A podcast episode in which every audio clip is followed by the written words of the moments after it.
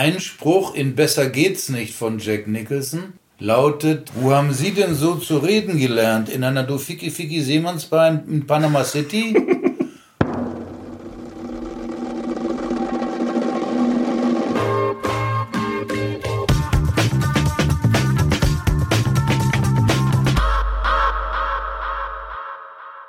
Eine, haben Sie mal wirklich kuriose Anfragen bekommen, wo Sie gesagt haben, sowas Absurdes habe ich noch nie gehört? Ja. Und das mache ich nicht?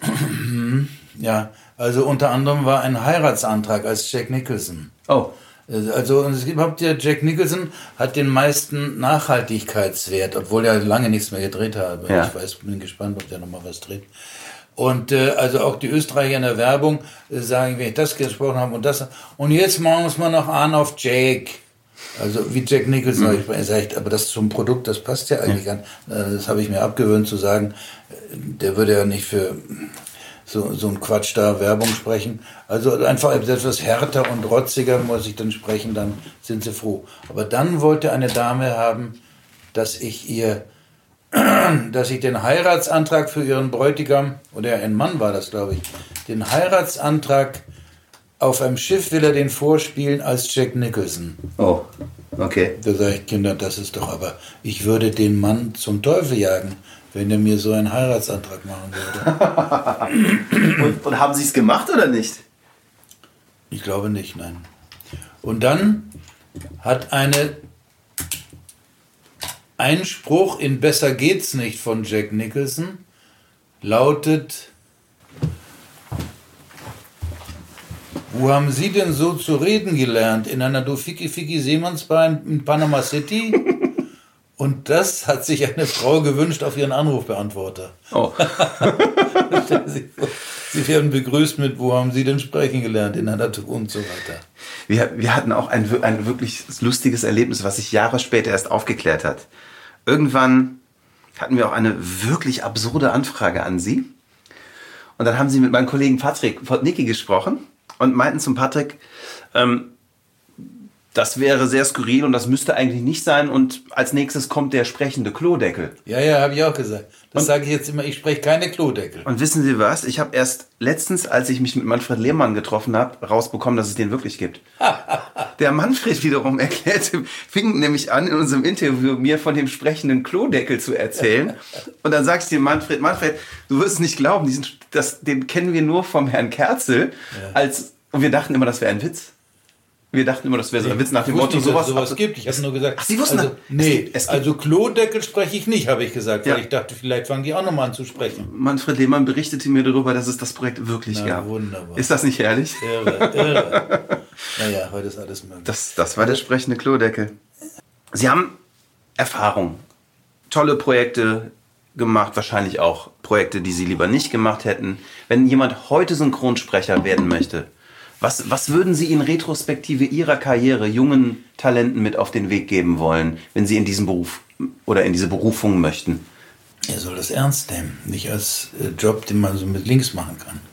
Es ist verdammt harte Arbeit, die Konkurrenz ist groß und äh, man muss nicht nur begabt sein dafür, das heißt musikalisch sein, ähm, flink sein, im, man muss lesen, schnell lesen können.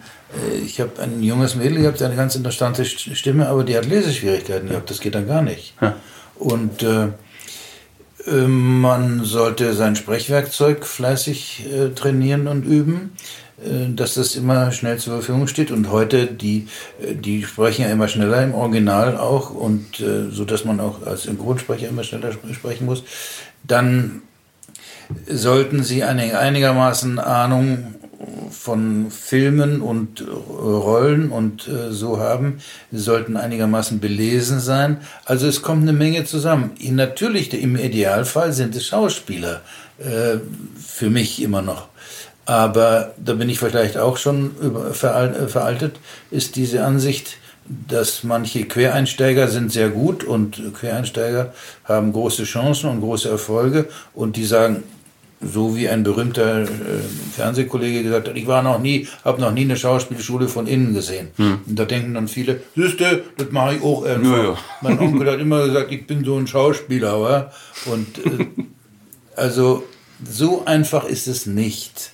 Und da da wird auch, man kann natürlich Glück haben und gefördert werden und so. Es gibt so viele verschiedene Möglichkeiten. Jede, jede Biografie ist anders.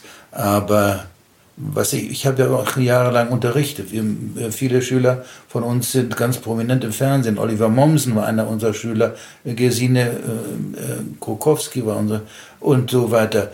Und äh, da haben wir auch äh, uns ernsthaft darüber unterhalten. Und viele von denen wollen auch gar nicht ins Synchronisieren rein. Ja. Aber auf der anderen Seite sagte mir äh, mein bekannter Schauspielkollege Gunther Berger, mit dem ich öfter gedreht habe, der leider so früh verstorben ist, sagte mir, Mensch, Mensch, du, das finde ich so toll, wenn du Jack Nicholson sprichst, das möchte ich auch mal, nimm mich doch mal mit und so. Also das ist komisch, der drehte so viel und möchte plötzlich synchronisieren. Ja. Also äh, da ist ein gewisses Geheimnis dahinter und man sollte mit Ehrfurcht und Ehrgeiz rangehen. Es ist ein schwieriger Weg und nicht so denken, naja, was der kann, das kann ich auch. Und die Zeiten sind vorbei. Heute wollen so viele Leute synchronisieren und es wird ein Dumpingpreise, es wird gegenseitig und unterboten. Ja. Und dass ich sage, das kann doch nicht wahr sein, dass sie das Geld.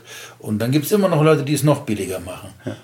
Und weil die, die, die Firmen, die Auftraggeber, da hat uns schon damals der Brunnemann, ein berühmter deutscher Synchron, der hat viele Serien der hat gesagt, ach, hör auf mit Qualität, weil meine Frau, die war so gewissenhaft, hör doch auf mit Qualität, interessiert doch keinen Menschen mehr. Der hatte damals schon recht. Hm. Heute die Verleiher, interessiert keinen Menschen. Billig ja. muss es sein, Walt Disney und so, billig, billig, billig. Unser heutiger Podcast-Partner sind wir selber. Wir suchen nämlich neue Kollegen. Und wenn du Account Manager bist, Programmierer, Projektmanager und am besten vielleicht Erfahrung im Bereich FMCG, Werbeagenturen, Filmproduktion oder Radio hast, dann freuen wir uns auf deine Bewerbung. Gehe auf alexjacobi.ai slash jobs und schau dir unsere offenen Stellen an. Wir würden uns freuen, von dir zu hören.